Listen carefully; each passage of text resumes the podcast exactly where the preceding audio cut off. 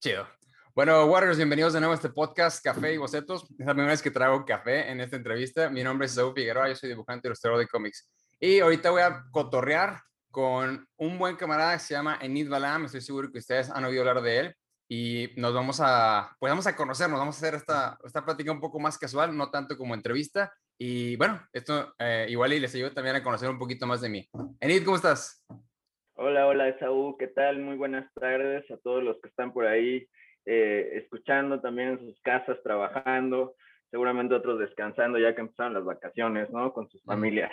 Sí, sí, sí, y de hecho, eh, bueno, ahorita está onda de pandemia y todo esto, pero yo, yo hubiera, yo hubiera gustado que la gente no saliera, pero también es un poco difícil porque tienen un año encerrados.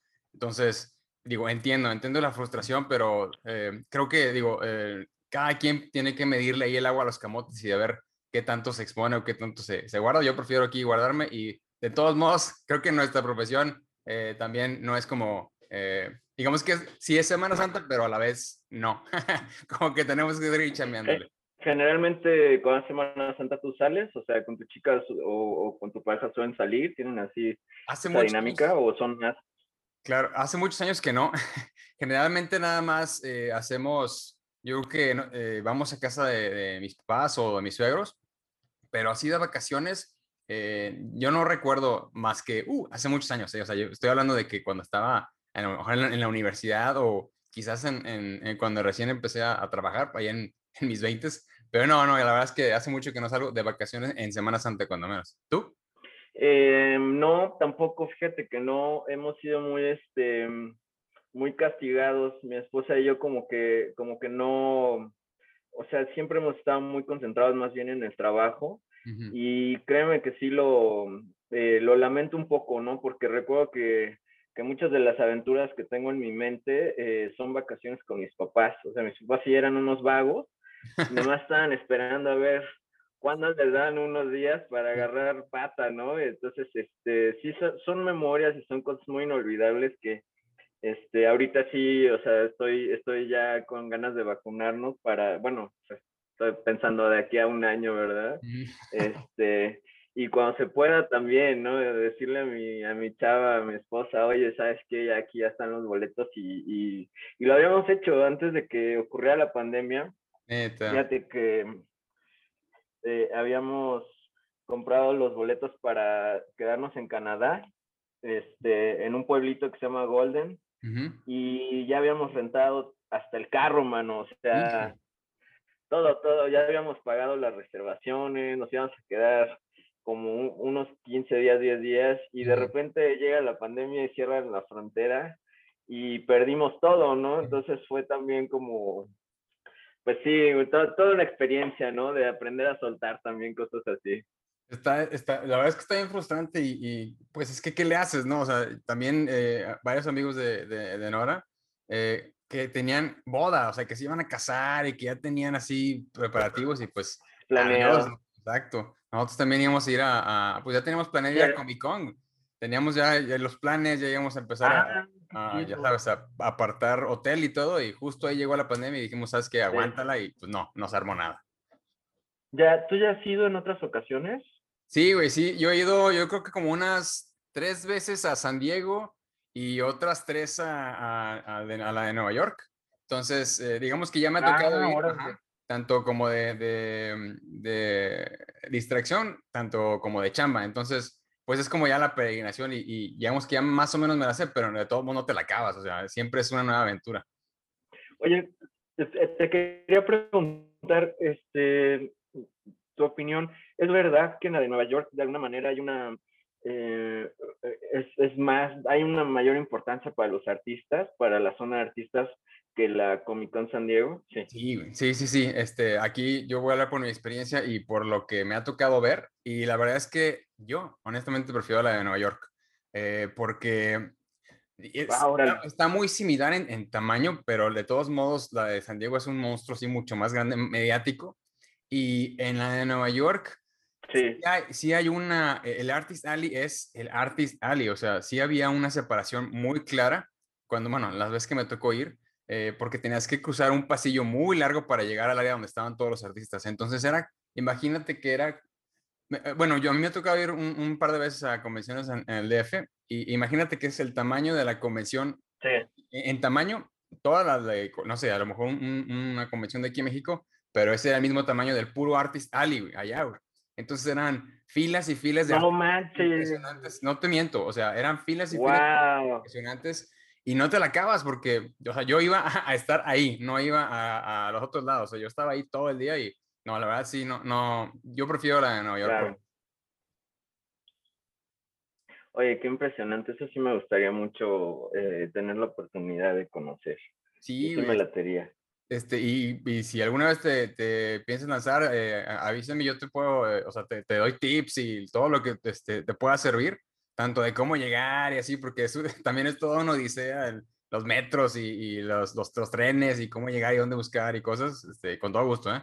Sí, muchas gracias. No, me imagino, pues, o sea, Nueva York, ¿no? Mm, si no es la convención de eso, hay como 150 más cosas, ¿no? Yo creo que debe ser una de las ciudades más más visitadas, ¿no? Por un montón de, pues está todo ahí, güey, o sea, está, es, es como cuando, este, aquí, por ejemplo, hay un corredor en la, en la Ciudad de México que es, este, solamente de impresión, o sea, es una colonia que se dedica a, a, maquilar impresiones, ¿no? Entonces, eh, es como si llegaras al Disneylandia a la impresión, güey, ¿no? Va la gente con carritos, con este, con diablitos, y traen así apilado de medicamentos, este, no sé, el señor del estacionamiento donde dejo mi camioneta está este, pegando luego etiquetas de los Just for Men para pintar el pelo. O sea, ahí se maquilan todas las, las cosas impresas, ¿no? Para productos, para libros, o sea, está todo, ¿no? Hay, hay una calle, güey, que nomás es de puras guillotinas.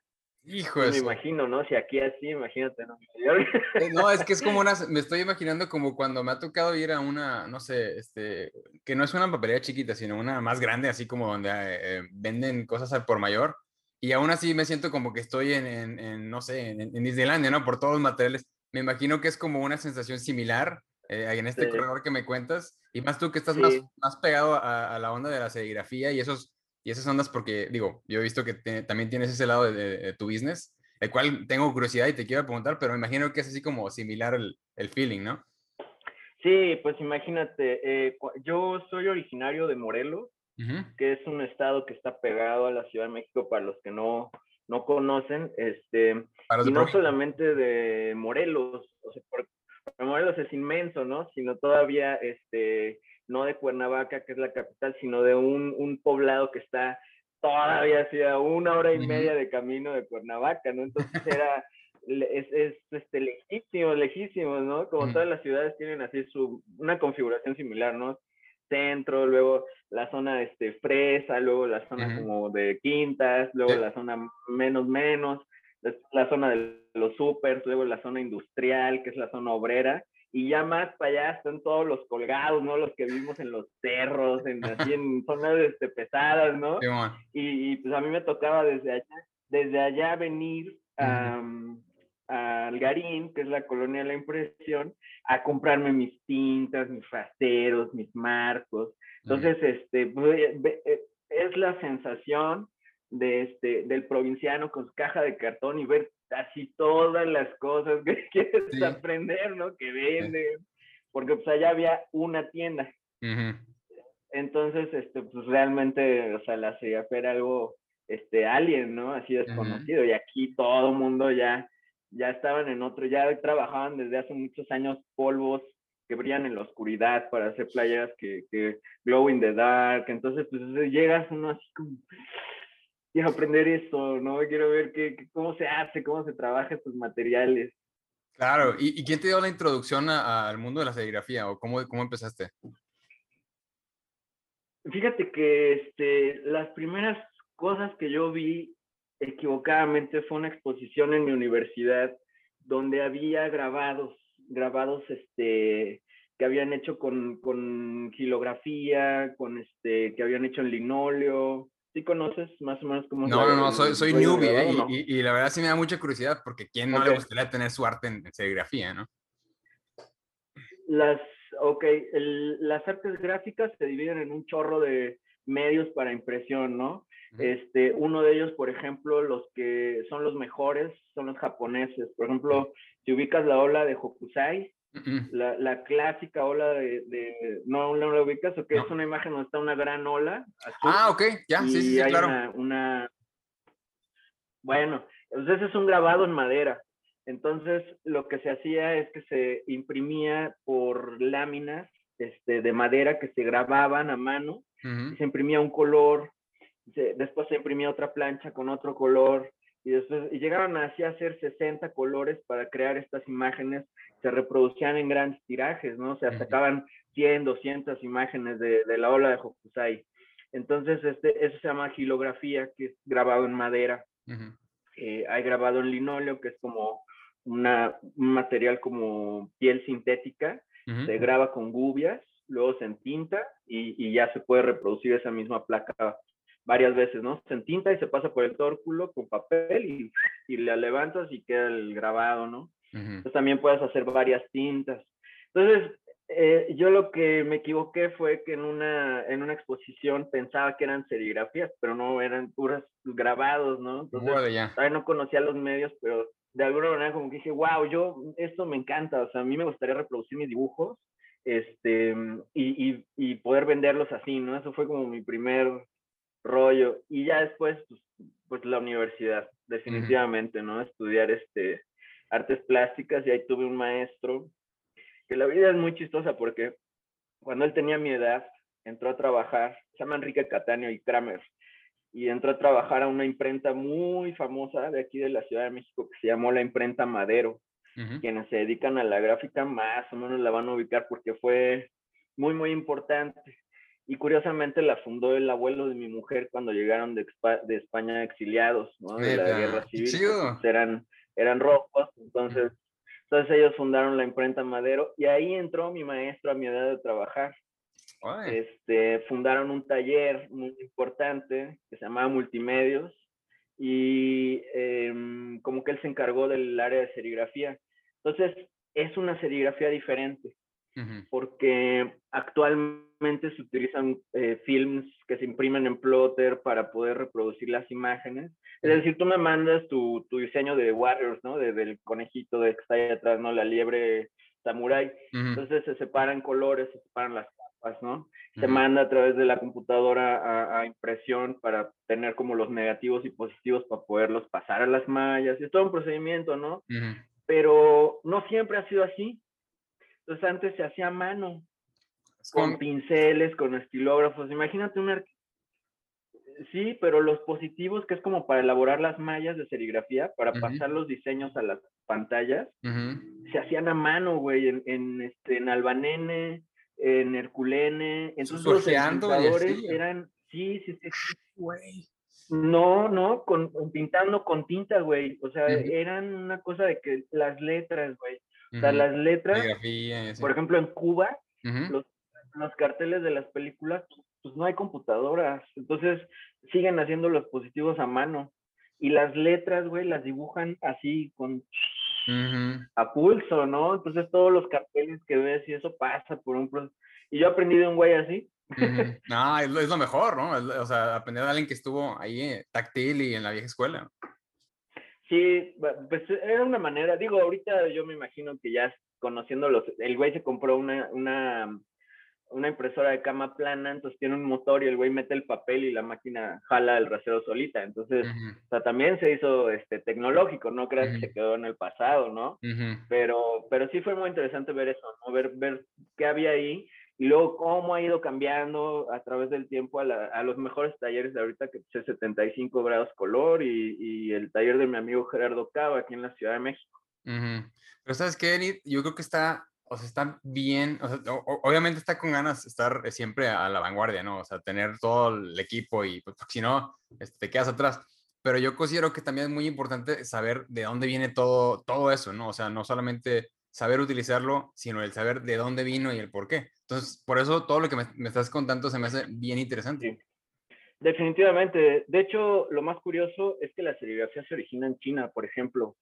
Eh, y uno de los registros más antiguos o de los mitos más antiguos es que se utilizaban cabellos de mujer tensados en marcos de madera para poder eh, aplicar resinas y barnices naturales y hacer pasar pigmentos hechos por también de formas orgánicas, ¿no? Con plantas, con diferentes eh, frutos para poder hacer colores y se aplicaba en la industria textil. O sea, todos los kimonos con todos estos diseños hermosos y toda la ropa asiática eh, eh, se usaba generalmente la serigrafía. Ahí es donde comienza la serigrafía. Después utilizan seda para los marcos. Entonces, por eso serigrafía etimológicamente quiere decir sericum, Em, eh, sericum, o sea, seri, viene de sericum, que es seda, mm. y grafía, pues una escritura, una imagen, ¿no? Entonces era escribir o pintar con seda. Ya ahora ya las mallas ya no tienen seda, ya se utilizan materiales sintéticos, ¿no? Pero sabes que está, está chido, bueno, aparte de que está con, con madre de conocer la historia, hasta igual y me, te, te, agarra inspiración para alguna, alguna historia, o algún, algún villano o algún poder así de que utilice los cabellos de las mujeres para, no sé, güey, también está bueno hacer esa investigación y quién sabe qué te puede inspirar, ¿no? Está chido. Sí, está muy chido. Este, se ha ido deformando, también hay ya un montón de, ¿cómo se dice?, de cosas bien extrañas. Por ejemplo, eh, metido en el rollo de los talleres, mucha gente luego me decía, oye, no, pues eh, hay que serigrafear y como que el oído así me, me, se me hace un, es que eso no es un verbo, güey. No, pues hay que este, rasear, ¿no? Rasear, ¿no? Se llama rasero, pero yo creo que lo que vamos a hacer es imprimir, ¿no? O sea, ha habido como también todo un montón de gente que entra al mundo de la serigrafía, pero no lo conoce, no sabe dónde viene, no sabe qué es, pero, pero pues, pues hay talleres en el Estado de México que le pagan a los niños para lavar los marcos, ¿no? Con tintas súper nocivas y con solventes, es muy, muy, muy, muy, muy, este, sí tienes parte hermosa, ¿no? Las artes gráficas, pero también, em, pues, muy nocivas y muy dañinas, ¿no? Ah, bueno, y de nuevo, es bueno conocer todos los, aspectos, ¿no? Para saber qué sí y qué no. Eh, entonces, Enid, ese es, digamos que es tu, tu, otra pasión, por lo que me estoy dando cuenta, ¿no? O sea, o tu pasión principal y el dibujo es anexo, o cómo está la onda ahí. No, mira, siempre he estado balanceando eh, los dos trabajos. Eh, por una parte, la idea que yo les platico, por ejemplo, a mucha gente que, que va iniciando en lo del cómic y que quieren a huevo dedicarse en el cómic, que es tan duro y duro, yo les he comentado, va a llegar un punto en la vida en donde van a tener que encontrar un plan B.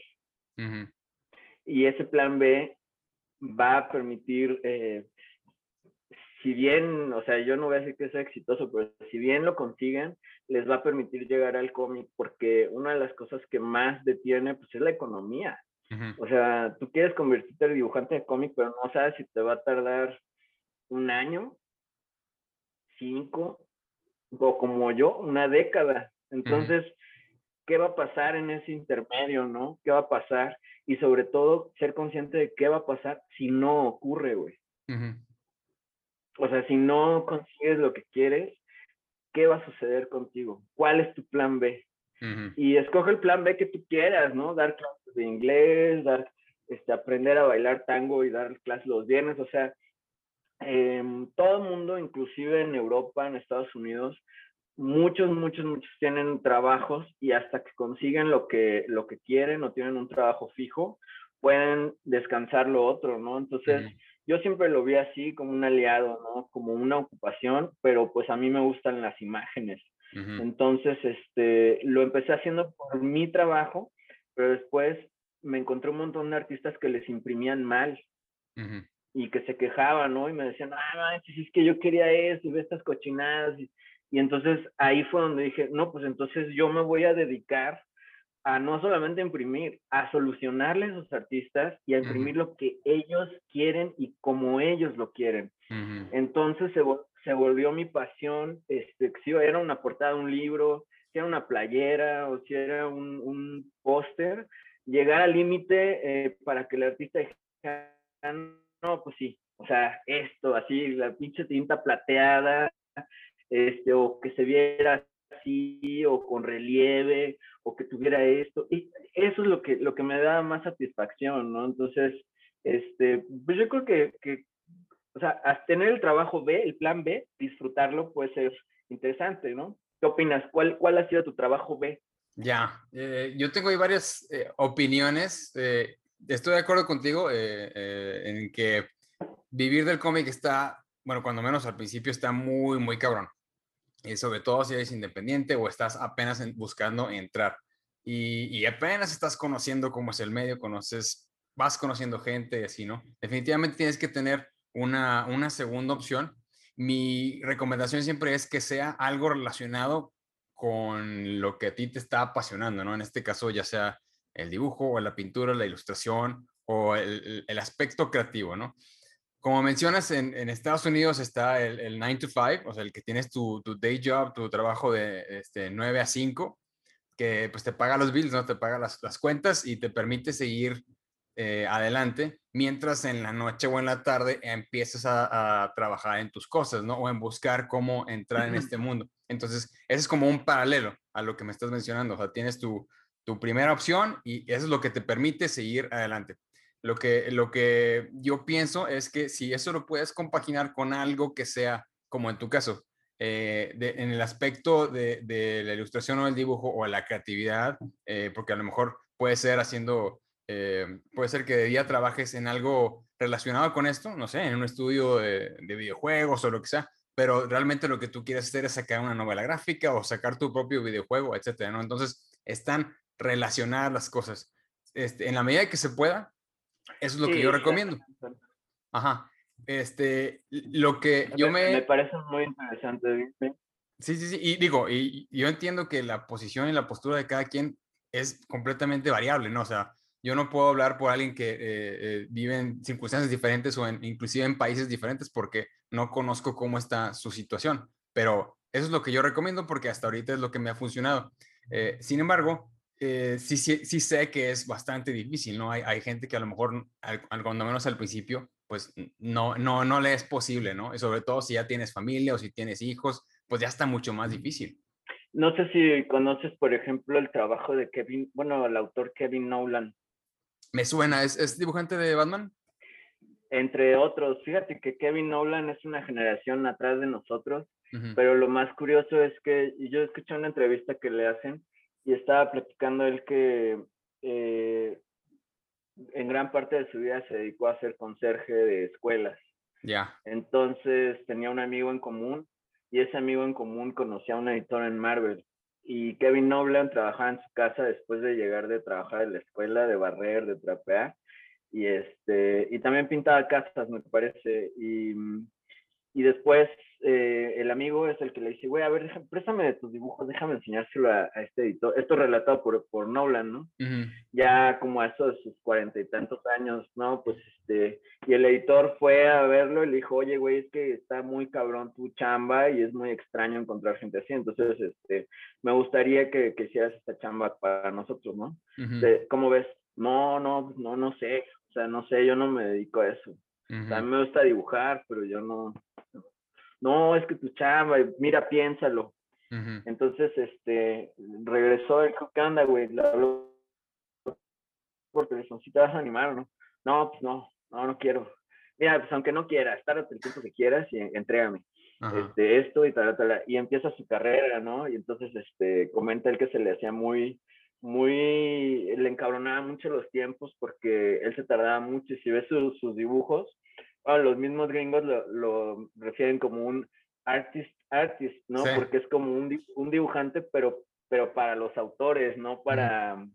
no para el público. O sea, el público lo ve y no le llama mucha la atención, pero un autor entiende, porque a veces hace 5, 10, 15 bocetos de una imagen uh -huh. para llegar a, lo, a, la imagen final, ¿no? Uh -huh. Y es muy raro, o sea, a mí me piden tres, o a veces haces tres o cuatro propuestas, pero hacer 15 mm. es muy pesado, ¿no? Entonces habla de una mentalidad de que lo que está haciendo es algo muy distinto, ¿no? No en un uh -huh. sentido comercial, sino está, está buscando la imagen, está trabajando la imagen para encontrar lo que realmente quiere.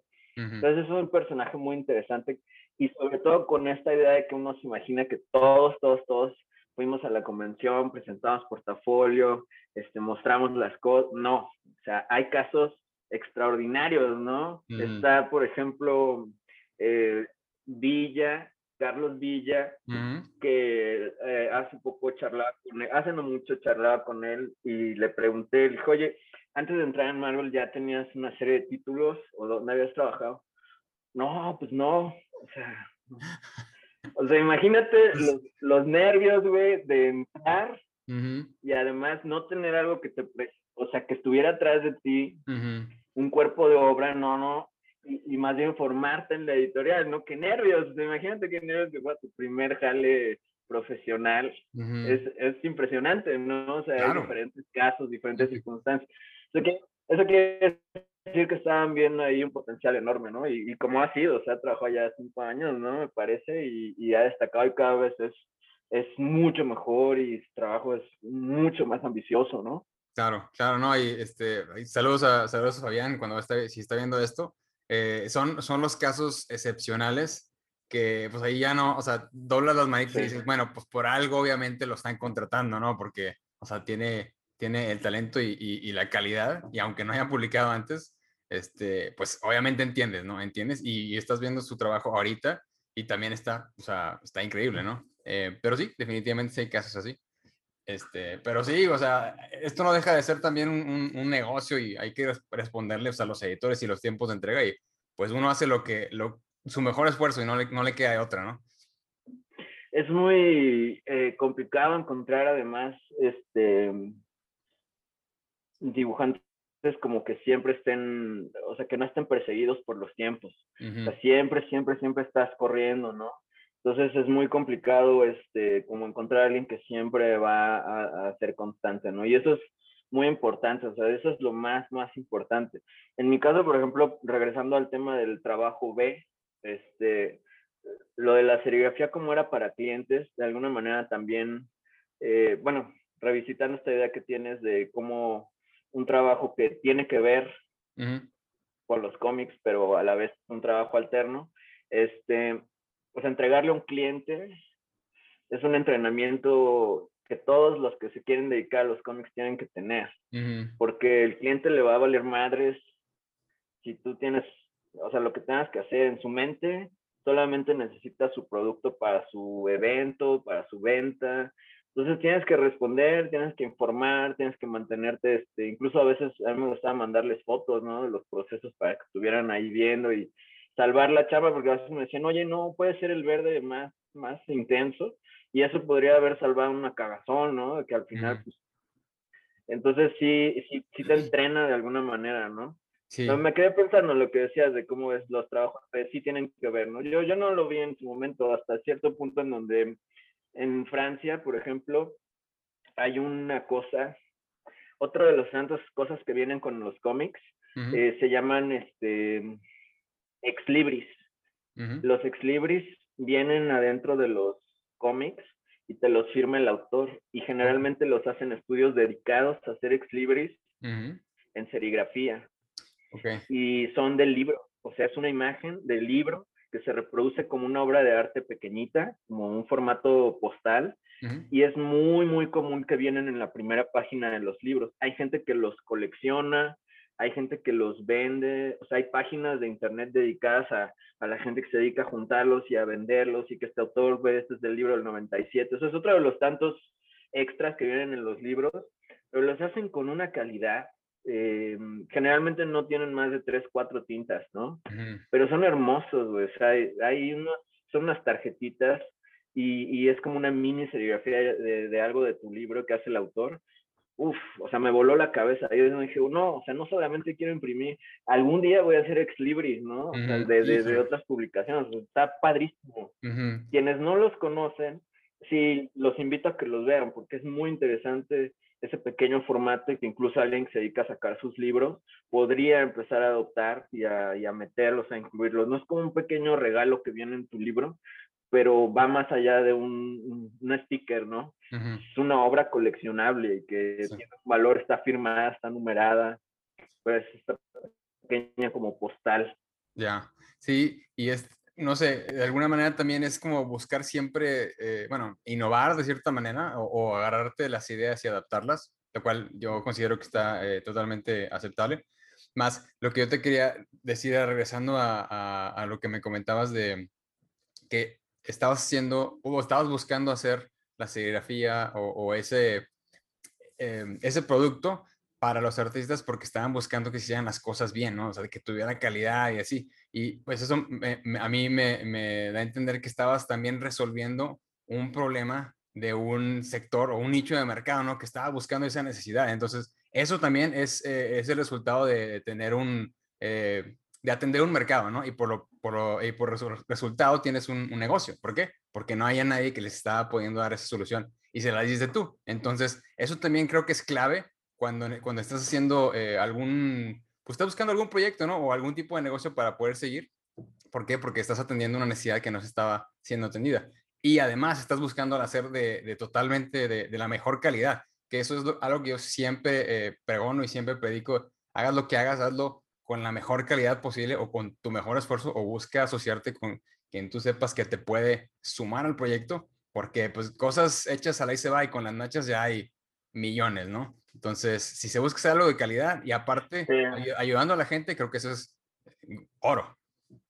Sí, me fue pasando que em, en lugar de crecer como en la idea de una industria, más bien me fui haciendo más chiquito y más selectivo, ¿no? Por ejemplo, yo nunca, nunca, nunca imprimí publicidad o algo que no me gustara, ¿no? Pude darme ese lujo de que siempre al final ya imprimía tres o cuatro personas, ¿no? Porque con ellos me, me mantenía de proyectos chidos, este, me pagaban y, y, como que me permitían imprimir cosas que me gustaban, ¿no? Ya estaba en otro, en otro rollo. Lamentablemente llegaron los deadlines, llegó este trabajo a tocar la puerta y, y pues tuve que descansar mi taller, ¿no? Entonces me acababa de comprar un pulpo que es este, para imprimir ropa y yo creo que es de los más avanzados que hay aquí por una marca que se llama Phoenix. este, y tiene una serie de microregistros y cosas para hacer ya muy, muy avanzada, ¿no? Entonces ese pulpo pues, es una maravilla. Y, y, lo usé solamente un par de meses antes de que ya no pudiera hacer proyectos, ¿no? Entonces, yo espero en algún momento poder volver. Este, no me, no me desalienta descansar, creo que a veces las cosas también tienen que, y afortunadamente como soy mi propio patrón, pues no tengo que, que dar explicaciones, ¿no? Nada más se, se cerró y se cerró. Y se acabó. Oye, pero ¿Quién sí. Gusta, sí, quien guste, quien guste ver eso está en Instagram como Planeta Gris Ediciones y ahí pueden ver más o menos de qué les hablo. Directísimo. Eh, pero ¿quién no te dice que después puedes eh, regresar y, y, recargado, no? Eh, porque es algo que también ahorita me, se me estaba ocurriendo.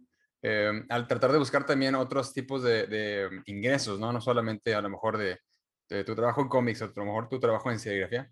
Eh, ¿Quién no te dice que puedes em, entrenar a, un par de personas que tú sepas que, que, tienen la misma pasión, el mismo deseo, y empiezas a hacer, o regresas a la serigrafía, pero tú nada más supervisando, ¿no? Delegando. Cuesta mucho trabajo porque uno quiere hacer todo para que quede, ya sabes, al centavo, pero quién quita y puedes entrenar a alguien y de ahí va, va creciendo, ¿no?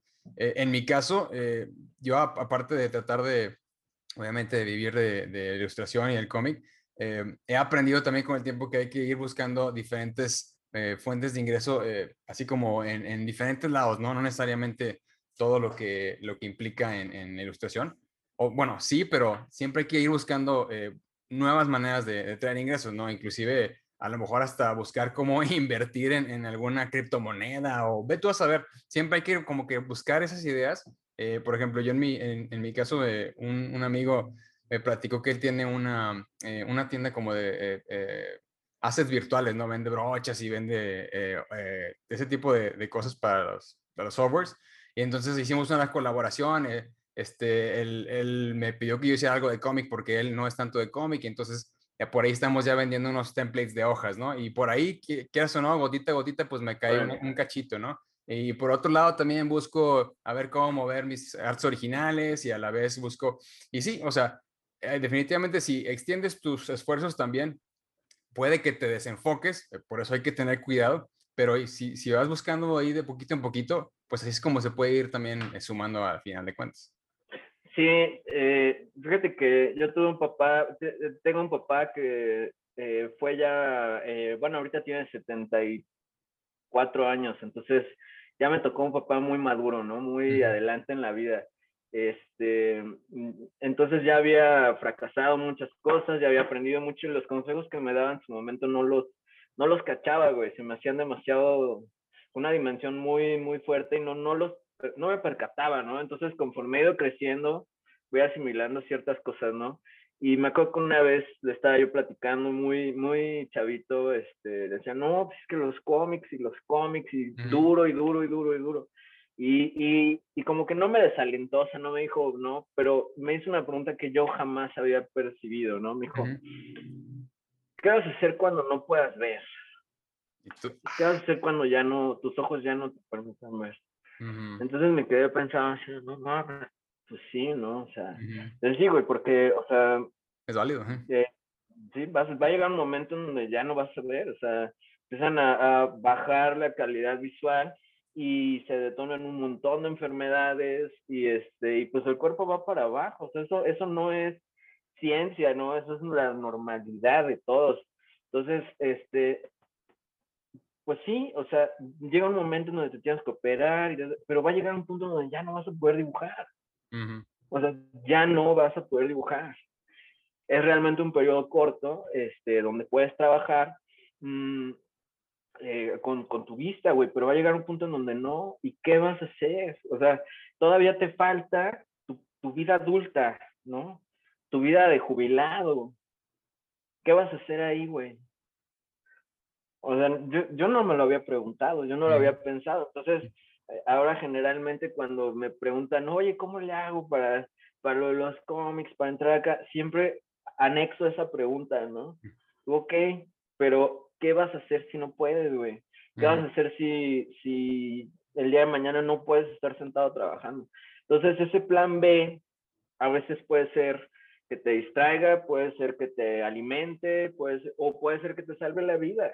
Entonces, creo yo que cimentar un proyecto B, ya sea educación, el proyecto que comentas, ¿no? De estar invirtiendo por aquí, por allá, sacar unos negocios, o sea, ver la manera, pero no dejar todo tampoco en la, voy a dedicarme a esto, ¿no? O sea, sí, pero incluso tener esa base te va a permitir dedicarte mejor, porque si no, la caída es muy fuerte, güey. O sea, la caída, yo no, yo digo, yo tengo 33 años y, eh, o sea, tengo un trabajo en, la en editoriales chidas, o sea, he logrado muchas cosas, ¿no? Pero no quiero pensar cómo es la caída, güey, sin haber logrado lo que quieres y llegar a una vida adulta y, y ver como tus sueños que no se realizan. O sea, yo creo que te encabronas, ¿no? Y sí te cambia la vida y como que te fuck, ching, yo quería y no pude. Entonces, ese plan B, sí, o sea, yo, yo sí creo en los, plan, en los plan B, ¿no? O sea, si lo logras y lo consigues, adelante, deja ahí el cuerpo y el alma, ¿no? Este, pero si no, tienes aquello que te va a estar esperando, ¿no? Y, te va a decir, aquí estoy, güey, ¿no? Porque, no sé, es un oficio el otro que, pues, o sea, te va a permitir continuar con tu vida, ¿no?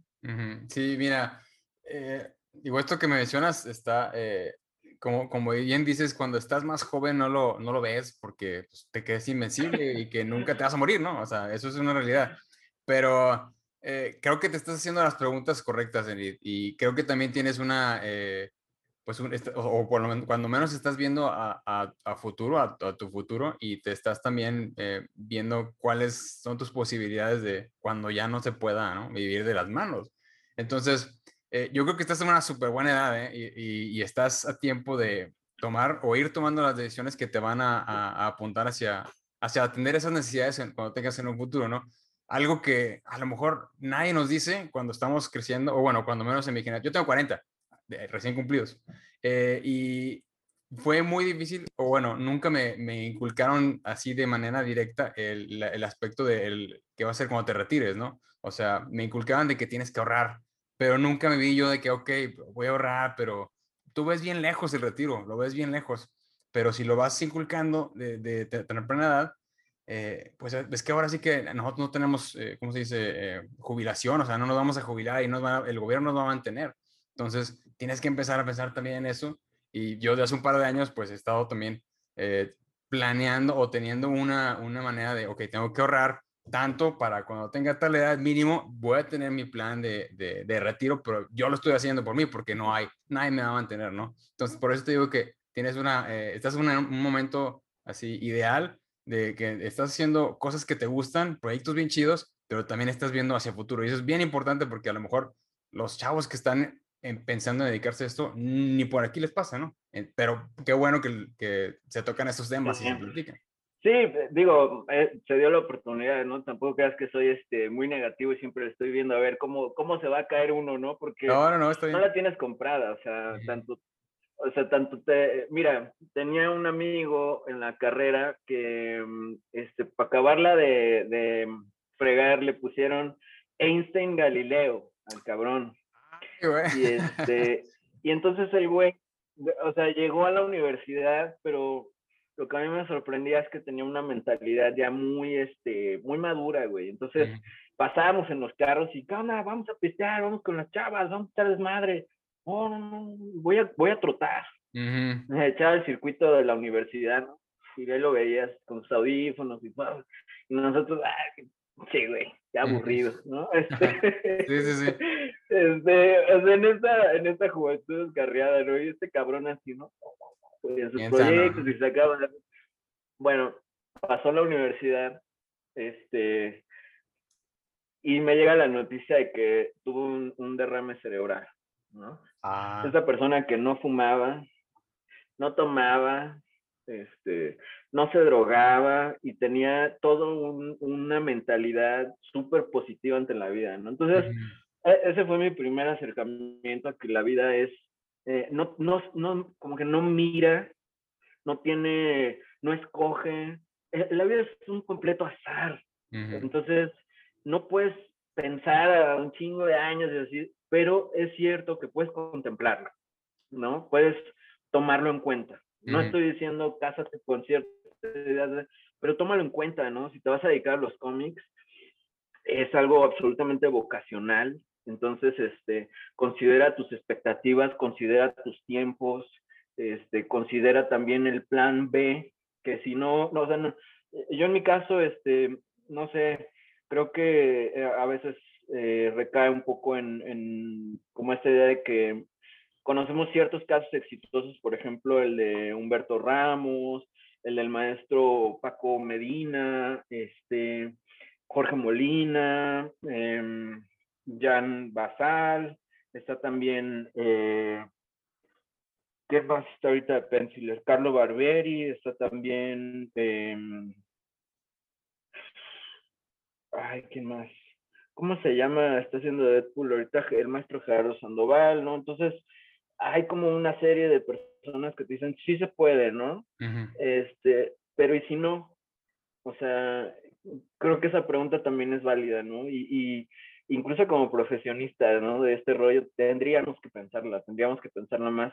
¿Para qué? Con el simple sentido de que si no ocurre, también seamos felices, ¿no? También veamos las cosas hermosas que hay en la vida y, este, y podamos tener una, eh, no quedarnos en esta frustración, porque es uno de los temas que tampoco se, se toca, ¿no? Es como cerrado, ¿no? Ese, ese está puesto con candado. Todos queremos lo positivo y vamos, y sí vamos a llegar y sí vamos a estar trabajando ahí. Pero estos temas también son bien importantes, güey. Tanto que eh, yo conozco, o sea, siempre me he considerado que estoy en medio, ¿no? Una generación que ni pertenezco a la de los chavos, güey, ni pertenezco a la de los adultos que están adelante de mí, ¿no? La generación que abrió camino pero sí conozco a varios que, que, están bien enojadotes, ¿no? Que están así de, ay, pues yo soy bien artista, cabrón, porque yo no soy igual que mi compa, si crecimos juntos, mano. Y ese es un tema fundamental y que lo tenemos que hablar, ¿no? Y lo tenemos que, que, que, ver. Entonces, si algo podemos es aprender de los aciertos, de los errores de los que estuvieron antes de nosotros, ¿no? O sea, para que, para que Villa y para que yo entráramos a Marvel a nuestra edad y estuviéramos trabajando en los proyectos que tenemos, es porque hubo otros atrás que se partieron la madre. O sea, que, que no solamente dijeron, hey, en México hay artistas, sino en México están de los mejores artistas, ¿no? Entonces, eh, hicieron que las editoriales, editoriales voltearan la mirada y, se dieran cuenta de este enorme talento que hay en nuestro país. Entonces, nosotros ya somos herederos de ese, eh, ciclo de trabajo este, ininterrumpido que han tenido una serie de campeones, ¿no? Que, que no tienen más que a mi admiración, mi completa admiración, ¿no? Ahora que yo sé de qué se trata, digo, ¡puf! es estar en pinches hombros de gigantes, mano. Sí, correcto. Y, eh, de hecho, es la, me, quitaste la frase de, de la boca. Eh, y igual es, es sentir o sea, agradecimiento, ¿no? De toda la, la, gente que vino antes. Y de, de la misma manera también, pues, seguir trabajando para inspirar a las generaciones que vienen, ¿no? Pero predicando con el ejemplo. Y creo que eso, esto es algo que también es muy, muy importante, ¿no? Eh, pero no, o sea, sí, definitivamente este, sí te doy el, el, la razón en ese aspecto y también me, me da, bueno, me es, me es, muy interesante esta postura que, que mencionas, ¿no? De también hay que ver qué pasa si no. Porque sí, sí, sí, está muy bien, este, sí, échale ganas, si tú puedes y te lo propones, y sí, pero ¿y si no, qué? Y no está nada, nada o sea, no tiene nada malo también contemplarlo, ¿no? Porque eso te pone a pensar, porque cada quien es diferente, ¿no? Entonces, eh, yo lo que, lo que yo pienso es, dentro de tu camino o de lo que tú estés intentando hacer, sé feliz, pero también contempla cuáles son las diferentes posibilidades, ¿no? Sí, eh, fíjate que eh, yo me estuve dando contra la pared muchas veces, este, intentando eh, seguir el camino de varios, ¿no? Por ejemplo, em, claro, porque aquí no tenemos escuelas. Es decir, aquí no está la escuela de Joso, no está eh, como en Italia, que puede ser una academia de, de cómic, ¿no? No tenemos escuelas, entonces aprendemos de las experiencias de otros dibujantes. Yo no sé en qué momento, eh, quizá en, en, otra generación, este, salió la idea como de que podías mandar tu portafolio de editoriales y ellos te iban a contestar, te iban a decir, tienes la chamba. No es así. O sea, no es así y quiero y quiero que lo sepan muchos muchos este, aspirantes eh, se los digo no con el afán de desilusionarlos no es así de hecho las editoriales tienen parámetros muy claros de a quién van a contratar y tienen personas dedicadas a, no solamente investigar tu trayectoria, investigar tus fallas, investigar tus aciertos, investigar tus ventas. O sea, mmm, eh, hay, hay como una idea un poco romántica de que te van a venir a tocar la puerta, ¿no? no, no, no, no. De hecho, por ejemplo, toda esta década que yo em, recorrí, este, yo tenía esa idea, ¿no? Que podía entrar a las editoriales de esa manera, también mandando mi trabajo. Este, y no, resulta que no, resulta que eh, tiene que ver mucho con construir contactos. Este, en mi caso, yo, yo lo puedo decir abiertamente, ¿no? Este, mm, soy amigo de, eh, de Jan Basaldúa desde hace muchos años, o me quiero considerar su amigo, este, y em, vi que estaba trabajando con una gente que es Joaquín eh, eh, en España, en Barcelona, y le pregunté, así me acerqué de plano a, a, a Jan y le dije, oye Jan, mira, pues yo la verdad es que em, quisiera una oportunidad, este, quisiera una oportunidad, ¿crees que podrías recomendarme para hablar con Joaquín. Esto ya te estoy hablando después de una década de intentarlo, ¿no? Sí, sí, definitivamente, y me dio su voto. Es un voto de confianza y tiene que ver con honrar su palabra, ¿no? Porque em, si tú quedas mal, o sea, si tú em, llegas a que te acepten y empiezas a trabajar y, te equivocas, eh, eh, de alguna manera hay como, pues, una falla en la palabra del de, de, artista que, que te acompaña, ¿no? Que te da la buena referencia. Sí, entonces, em, eh, como que hay una responsabilidad y tienes que ser muy consciente de ello, ¿no? Muy, muy consciente, muy agradecido, este, y, y, en mi caso, por ejemplo, Joaquín me dijo, venga, pues vamos a hacerlo, ¿no? O sea, yo ya para entonces, yo ya tenía alrededor de unas 400 a 500 páginas que me respaldaban, o sea, en mi espalda. No llegaba yo a ver eh, como, el, como Carlos Villa, ¿no? Que, que, de volada entrar, no, no, no, yo ya traía todo un rollo este, de desarrollo de narrativa gráfica, entonces yo ya llegué con otra, con otra mentalidad, este, empecé a trabajar en humanoides y esos fueron mis primeros eh, eh, golpazos, ¿no? Porque hay muchas otras cosas a nivel editorial que no se conocen, y que tampoco se les informa, ¿no? A los pacientes no se informa, como por ejemplo, que no, no te van a decir, este, oye, ¿y qué quieres dibujar? ¿Qué te gusta? No, o sea, tú vas a entrar a un proyecto que ya está establecido, que tiene ya un escritor, que tiene una visión y que inclusive en muchas ocasiones te van a decir, pero queremos este tipo de dibujo. Eh, pues yo, este es mi estilo. Ah, pues si no lo quieres hacer, pues no lo hagas. Entonces, en ese momento tienes que redefinirte y tienes que tener una flexibilidad de decir, ok, no voy a dibujar lo que yo creía, mm, venga. Y esto es trascendental, o sea, en tu vida te cambia, ¿no? Que te digan, no, no, este, realista, no, no queremos cartoon. Llevo haciendo cartoon y desarrollando mi estilo 10 años, 5 años, 7 años. Entonces hay que cambiar, ¿no?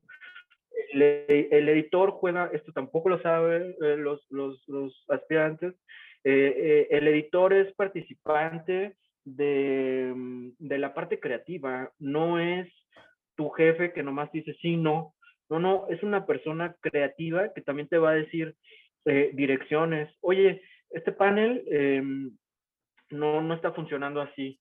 Este, ¿Podrías replantearlo, por favor?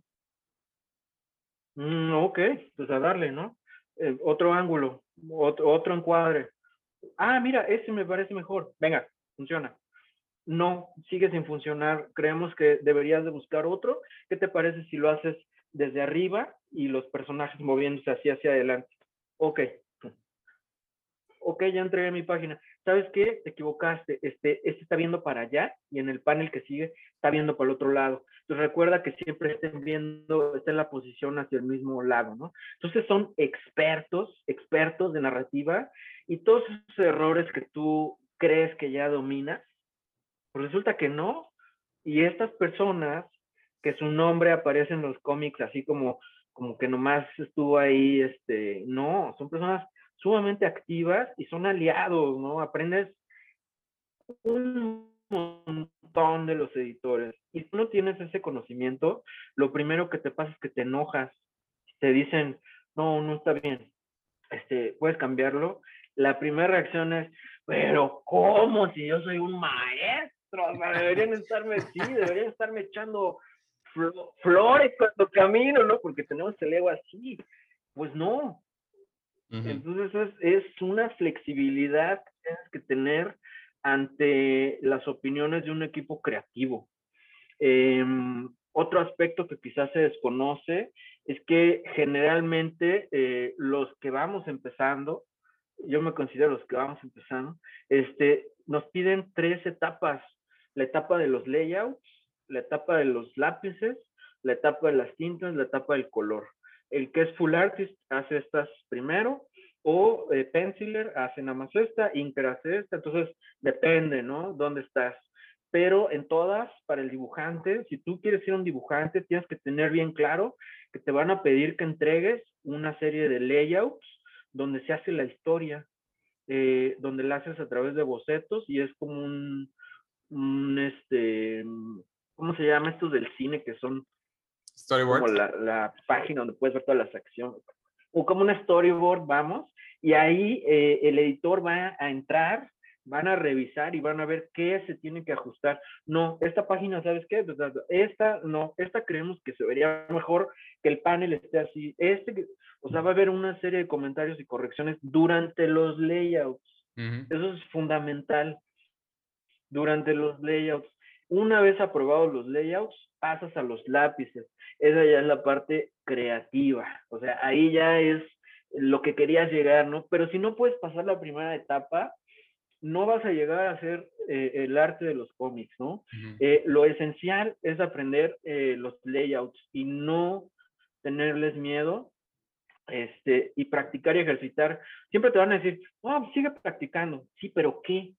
O sea, ¿qué practico?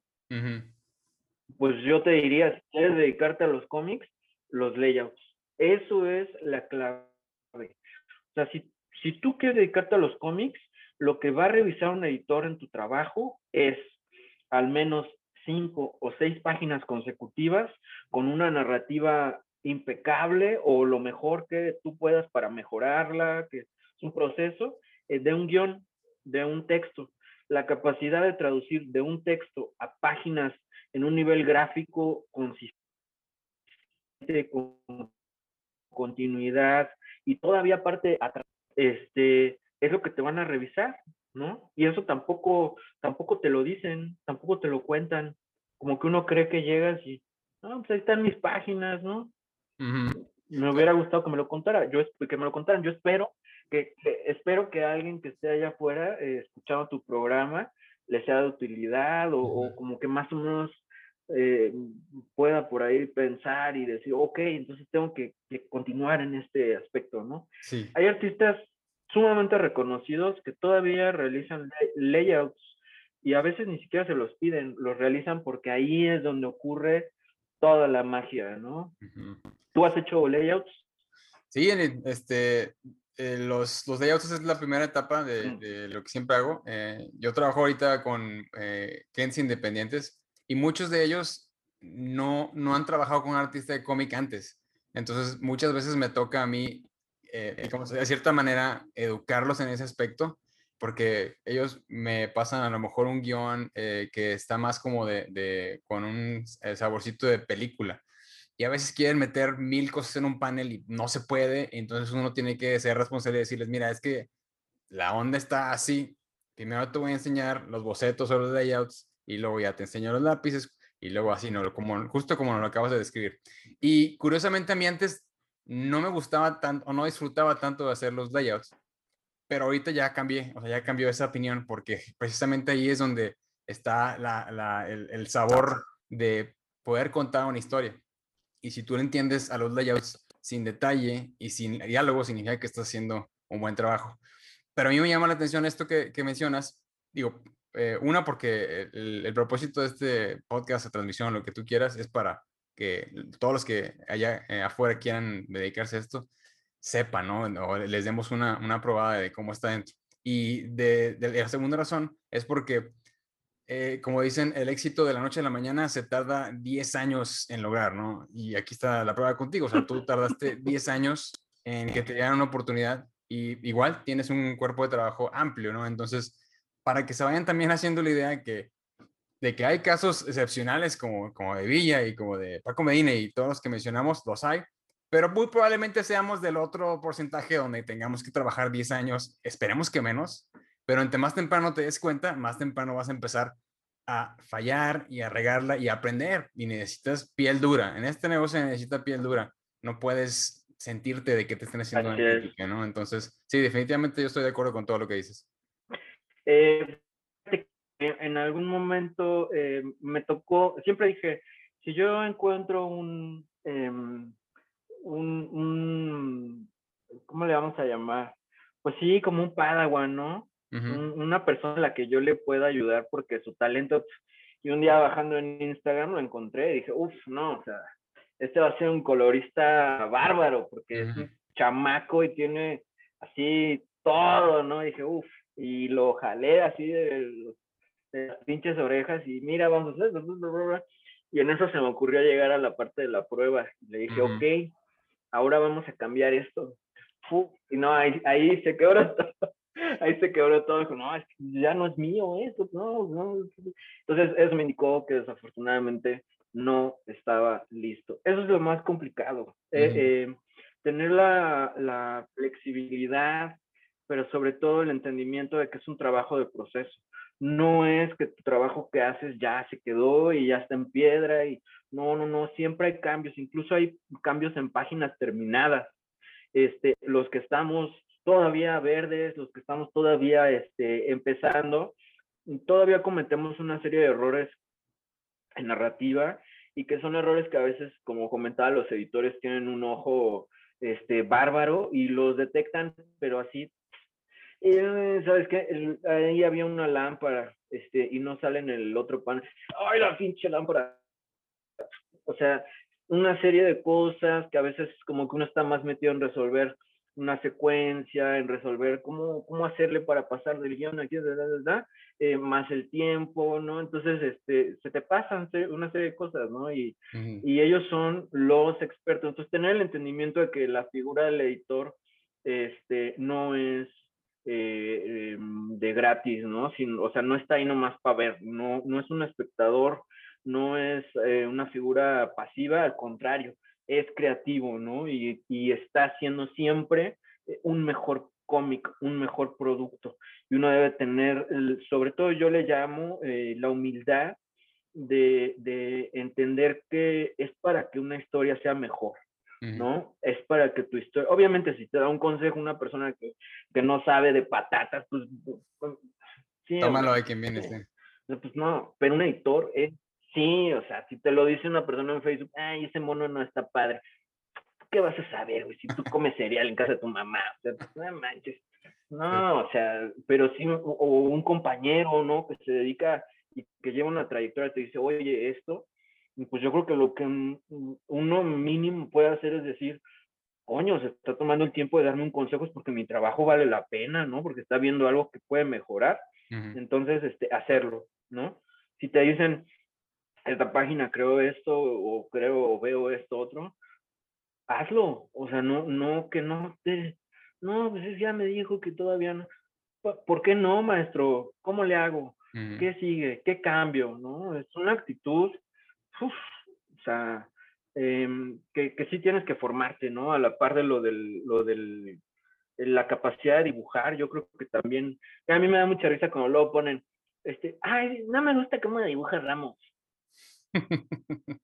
o sea, haz de cuenta que le estás diciendo a un semidios, o sea, es ridículo, ¿no? Pues de nuevo, o sea, tómalo a quien viene, tómalo a quien viene. o sea, ¿cómo puedes pensar que una persona que tiene una, que te puedes meter a Comixology y ver cómics de cuando tú todavía estabas en... Ni nacías. este, Sí, güey, ¿no? es toda una trayectoria y un trabajo mensual y un trabajo de calendario, es un trabajo de responsabilidad, más aparte la vida que está ocurriendo aquí al lado, ¿no? Entonces, este, pues tienes que, que ser congruente con ambas, o sea, con ambas partes, con tu vida personal y con la vida profesional. Entonces, este, como que si se van a dedicar a este rollo, eh, yo creo que en lugar de estar, este, por ejemplo, haciendo pin-ups, concéntrense, en, concéntrense en narrativa, ¿no? Porque eso es, sí, narrativa yo creo que es el, el, el talón de Aquiles de nuestro cuerpo mexicano, ¿no? Porque hay tanto talento, pero narrativa es lo que hace falta este, y buena narrativa, porque hay diferentes tipos de narrativas, hay diferentes editoriales, diferentes lineamientos, ¿no? De lo que se requiere. Diferente de un formato europeo donde tienes de 12 a 16 paneles en una página que mide dos doble cartas, son 46 páginas y se trabajan en seis meses. Así tienes que informarte y no hay escuela. O sea, no hay, yo estudié artes, llegué a una maestría en arte, soy maestro en producción artística, nunca vi cómic, ¿no?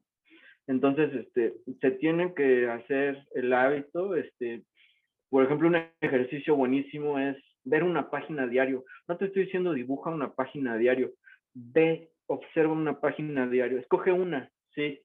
Observa una y ve qué resolvió el artista. Pues cosas tan sencillas, ¿cuántos paneles hay? Mm. ¿Cuál es el panel dominante? ¿Qué es lo primero que ves en la página? ¿Por qué hizo el artista que los monos fueran para allá y no para allá? Eh, ¿Cómo están posicionados? ¿Cómo cambian? Es un lenguaje y, definitivamente no lo vas a aprender nomás así. o vas a entrar a las editoriales y vas a, esperar, sí, que, que te lo enseñen. O sea, no, es una experiencia que tienes que atorarle. No puedes darle la vuelta. Si quieres dedicarte a esto, te invito a que le enseñes a un editor tus pin-ups y nomás te va a decir, ah, se va a voltear. Mm, ellos tienen portadistas que les generan un montón de dinero y, y no les interesa un pin-up, o sea, quieren ver una serie de continuidades en páginas. Claro. Y bueno, no, de hecho, sí, o sea, también, o sea, son las experiencias que uno va teniendo conforme, pues, se va tratando de entrar va a enseñarle portafolio a, algún editor o a alguien que creas que su palabra tiene peso, ¿no? Eh, y, aprender, aprender de la retroalimentación e ir corrigiendo, ¿no? O sea, estar abierto a todo. Eh, pero, oye, y, ahorita ya para ir eh, bajando, bajando balón y cerrando aquí la sesión, al principio empezamos platicando de que cuando se, digo, no por cambiar mucho el tema, pero cuando se acabe esa pandemia, que te gustaría viajar y que te gustaría hacer muchas cosas, siento que eso va relacionado con lograr, el balance, ¿no? Del trabajo con la vida. Eh, ¿Tú qué, qué, qué, me puedes contar al respecto? Porque, digo, así, digo, me imagino que también, eh, yo lo encuentro difícil, la verdad, porque pues uno le encanta estar sentado en el escritorio así, pero también está la familia y la esposa, etcétera, ¿no? Entonces, ¿qué, qué opinión tienes al respecto?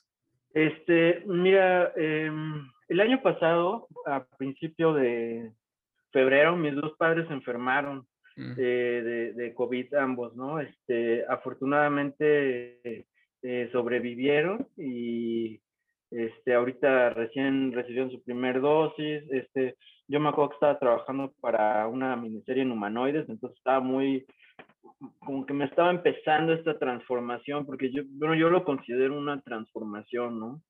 Es una transformación del ser, este, donde eh, te encierras en una cosa y tienes que resolver tus páginas, ¿no? Tienes un, tiempo y tienes que resolverlo lo mejor que, que puedes y todavía, este, mm, como que lidiar, ¿no? Con las cosas. Entonces, en, mi caso, por ejemplo, yo fui mm, formando mi vida para ahorita poder tener estabilidad en casa, ¿no? Por ejemplo, este, como que hemos hecho una dinámica de pareja con mi esposa, que también es ilustradora, de ciertos horarios, de ciertos tiempos, ¿no?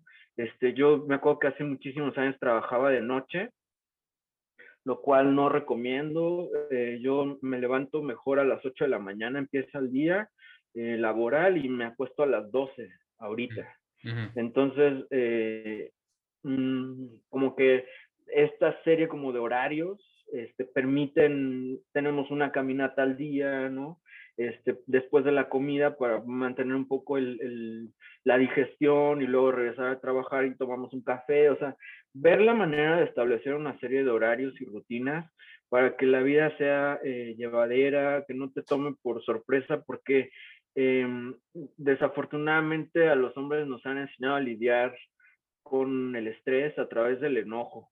Mm. Podemos volvernos terribles ogros para nuestras familias este, y personas sumamente desagradables, ¿no? Porque, oh, tienes aquí un chingo de cosas, ¿no? Yo me dormía y soñaba con las páginas, güey. Entonces, a veces este, estaba así y mi, y mi, chica me contaba algo bonito y yo así, ¡Ah, entonces, mm, es creo eh, escoger qué camino qué camino llevar, ¿no? ¿Cómo llevarla? Porque te puede ganar, te puedes convertir en una persona que incluso no disfruta su trabajo, porque es abrumador. O sea, eh, a mí, por ejemplo, yo estaba trabajando ahora en, en para Titan Comics con una serie regular, una miniserie, o sea, son cuatro números de 22 páginas mensuales, eh, y de repente por acá me habló Boom eh, Editorial y me dijeron, oye, queremos que nos hagas unas muestras órale, y ya.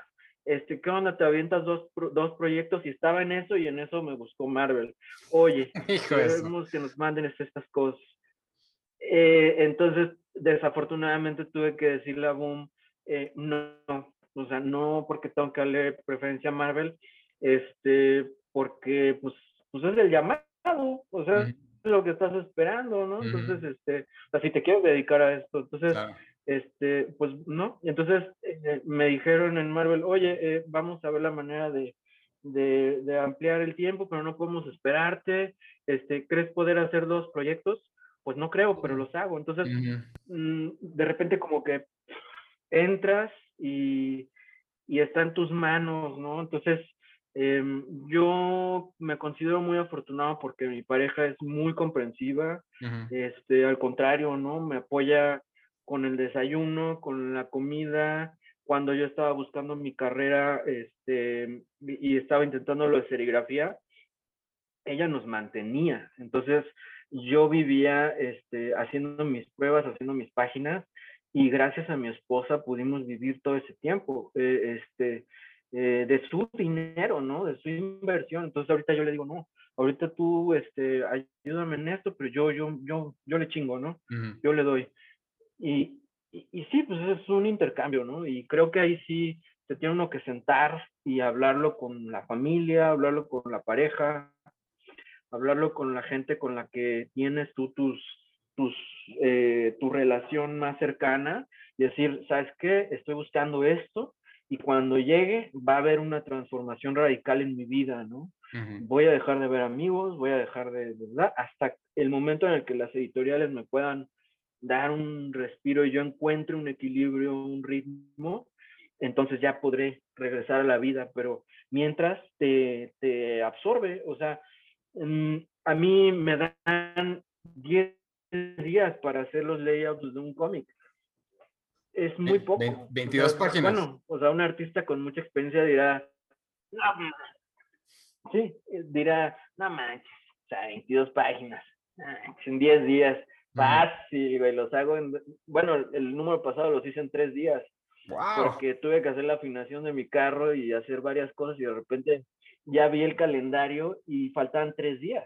Mm. Dije, en la madre, en la madre, yo acá y vamos al vivero a comprar unas plantas y, ten, y en eso vi el calendario y dije, no mames, y en tres días, o sea, jamás pensé hacerlo, o sea, jamás pensé que lo podía hacer.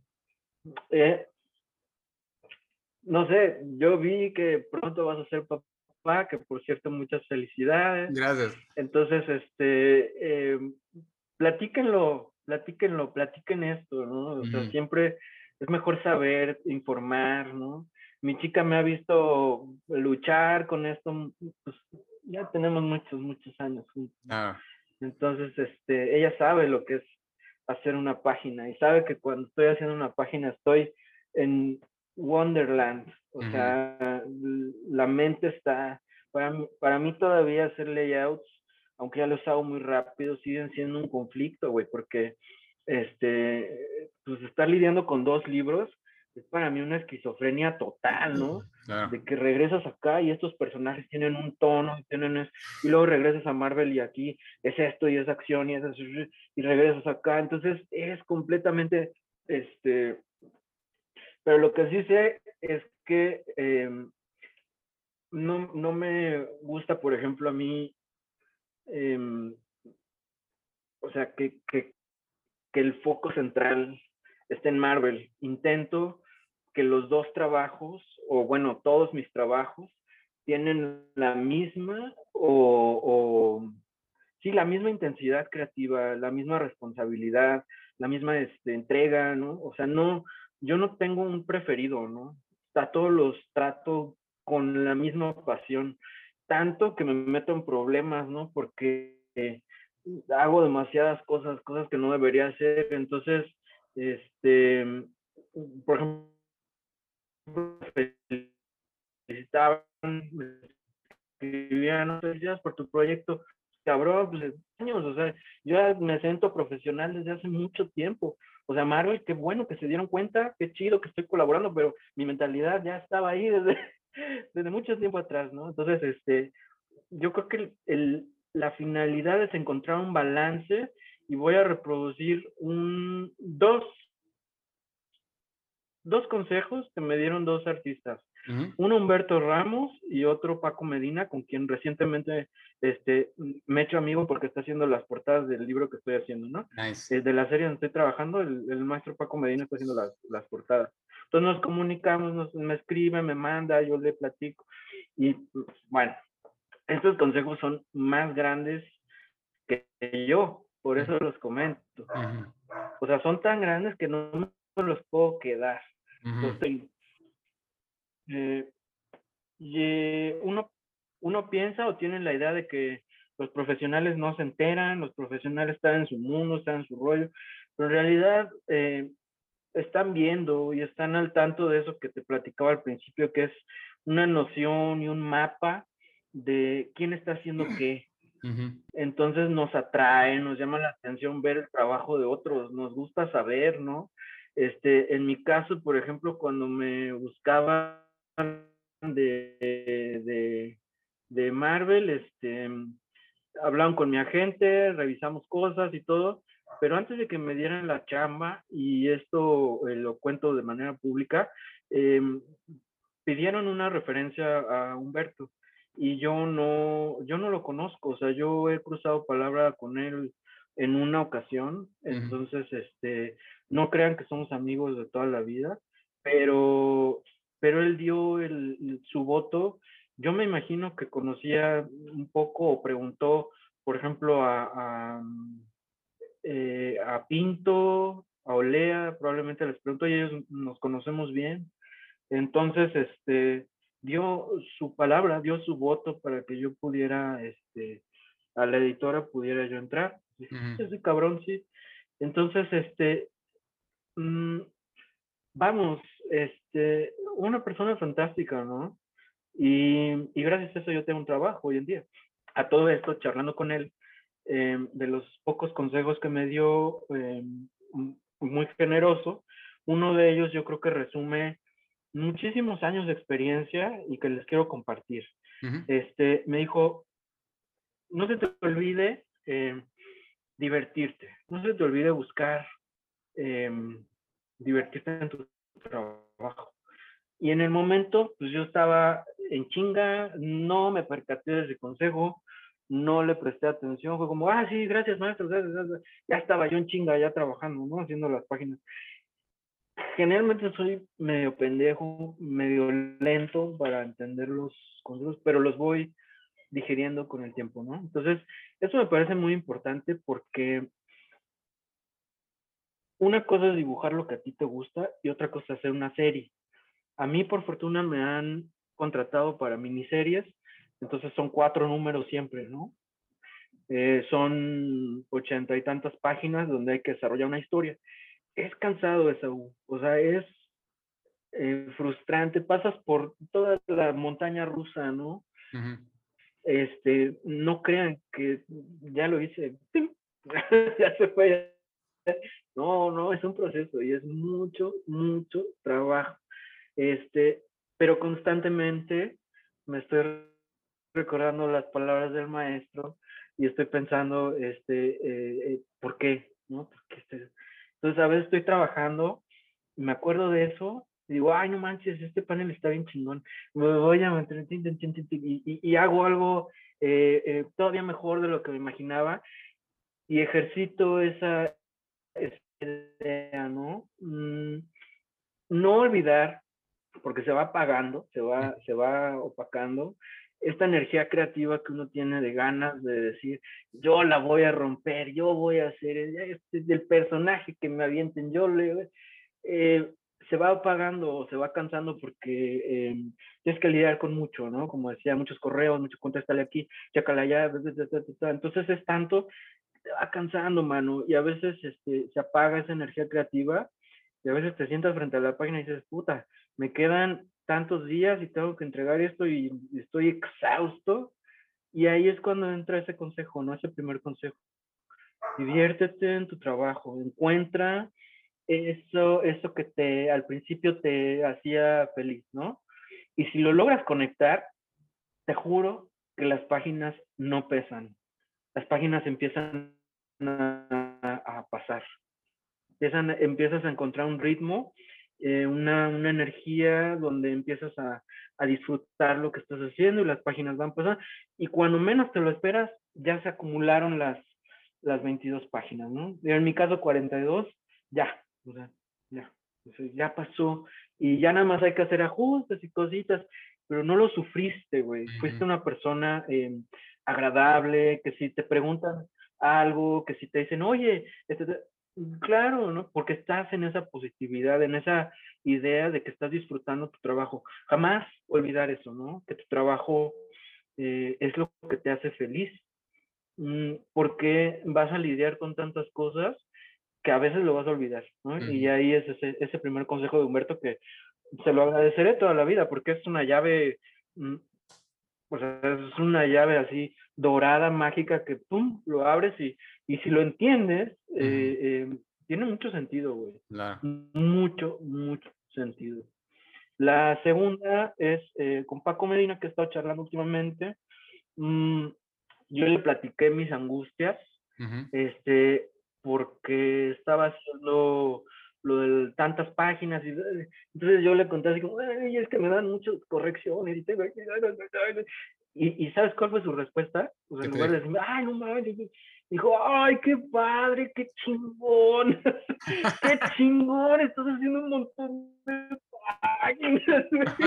estás haciendo entrada, no manches, güey, en serio, tantas páginas, qué bien, güey, no, me encanta porque, ¿sabes qué? Vas a crecer un chingo, tu nivel va a subir muchísimo, sobre todo en esta experiencia, te vas a curtir en lo difícil, güey. O sea, tú no solamente entraste, sino entraste ya con problemas, entonces tienes que...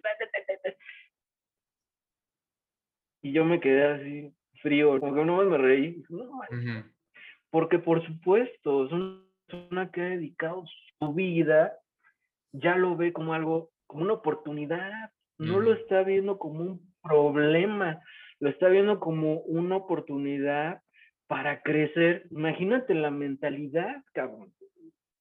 ¿No?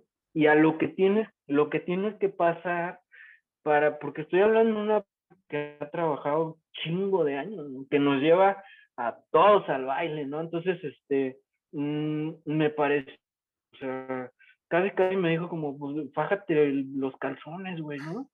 Apriétale, o sea, dale.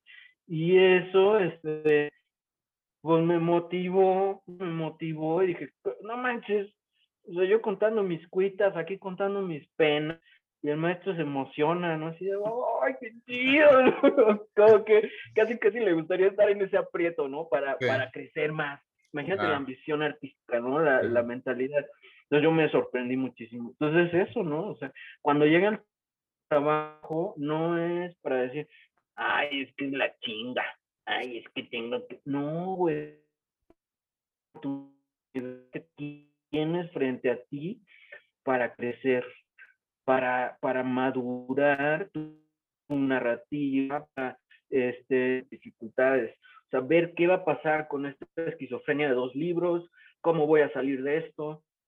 Quizá después va a ser más fácil cuando me den uno, decir, pues no manches, si hacía dos ¿no? Ahorita ya hacer uno como pues, más fácil. Entonces, porque antes me aterraba, sí, me aterraba hacer uno. O sea, llegaba ya en los últimos 10 días y yo así, ya estaba en el ácido de, de, tener que entregar y el miedo y el terror y, y, cada vez se ha ido suavizando más, ¿no? Entonces, sí, dos personas fantásticas, este, con quien yo me, mm, mm, más que sentirme en deuda, este, entiendo muy bien como, como que puedo visualizar toda su, su pues, más o menos por todo lo que han pasado. Entonces les admiro mucho y que me compartan esas cosas, pues yo no me lo puedo quedar, ¿no? Por eso lo, tengo que, que, platicar para, para, la raza que está allá afuera y, y, y, yo creo que les, o sea, son muy fuertes, son consejos muy fuertes. Parecen muy sencillos, pero no lo son. O sea, si, lo, si lo ven ya cuando estén en el trabajo,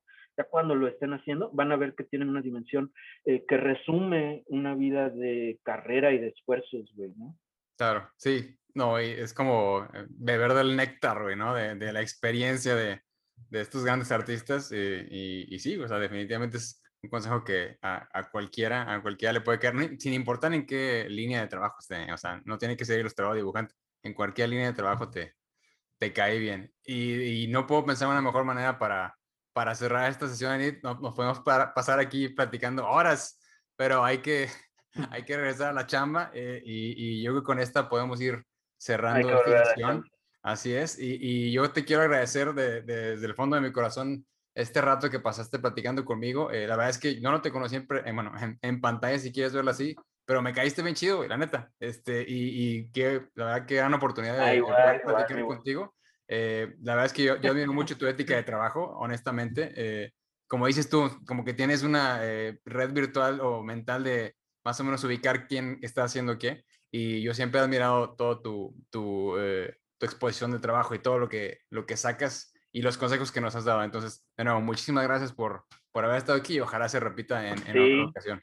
Sí, no, más bien agradecerte a ti por el tiempo. Este, muchas veces la figura del eh, el entrevistado, bueno, más bien como del entrevistador está haciendo un trabajo porque yo lo que creo, o bueno, intuyo, es que está buscando también respuestas para sí mismo, para su propio trabajo.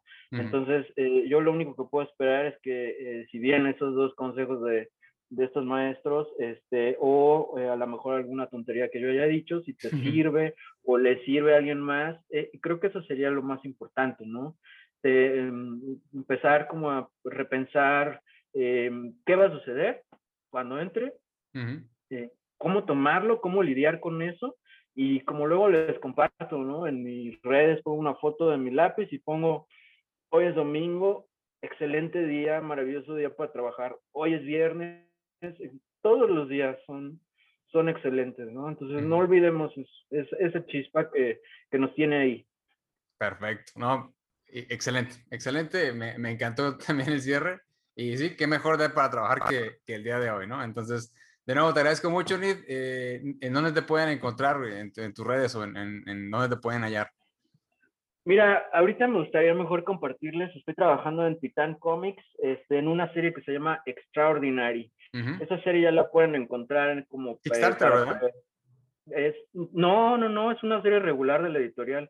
Eh, Titan Comics tienen los derechos de Doctor Who y de Blade Runner, es una editorial de las más importantes de Londres. este, entonces, eh, pueden meterse a su página y hacer la preorden del cuento, ya sea que les llegue por paquetería o, o, les llega por, este, por digital. Este, Ahorita yo estoy trabajando en el número, acabo de estoy terminando el número 3 de 4 que, que dura mi contrato. Hicimos un número 0 también, está muy chida la historia.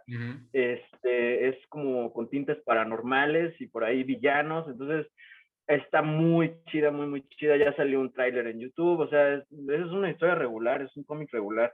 La neta está muy bueno. La escritora es escritora eh, de libros, no, de, no tanto de, mm, de eh, cómics.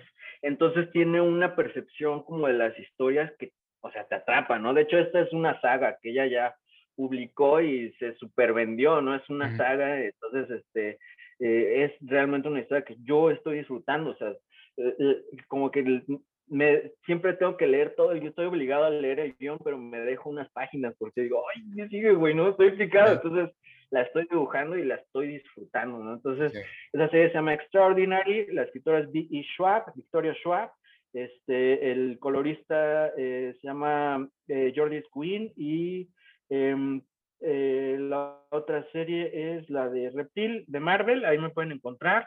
Y en humanoides hice eh, Omni, los últimos del 7 al 10, que fueron una serie regular también. Me tuve la oportunidad de cerrar esa fantástica historia. Este, y me pueden encontrar en Instagram como en Balam, en ArtStation también, en Facebook también tengo dos, el, el personal y el de artista. Este, y aún tengo mi DeviantArt, este, porque hay nostalgia, pero también subo algunas cosas que, que no subo en otros lados ahí en el DeviantArt. Ah, qué chido todavía.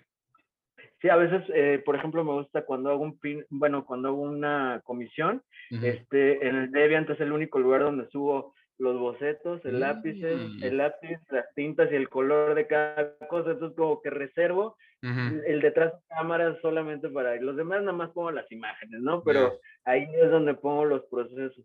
Ah, es algo muy, Sí, es algo muy viejo el de Deviant y le, tengo cierta nostalgia y cariño. Cariño, excelente. Bueno, ya saben, Warriors, vayan a todas las redes de, de Nid, compren todos sus libros, tiene... Y de Saúl también. los dios también, ahí sí tienen chance, eh, pero todos los múltiples proyectos de Nid. Eh, Nid, muchísimas gracias de nuevo por haber estado aquí. Eh, de nuevo, ojalá y se repita. Y pues nada, eh, nos vemos en la siguiente, Warriors. Que estén bien. Sobres.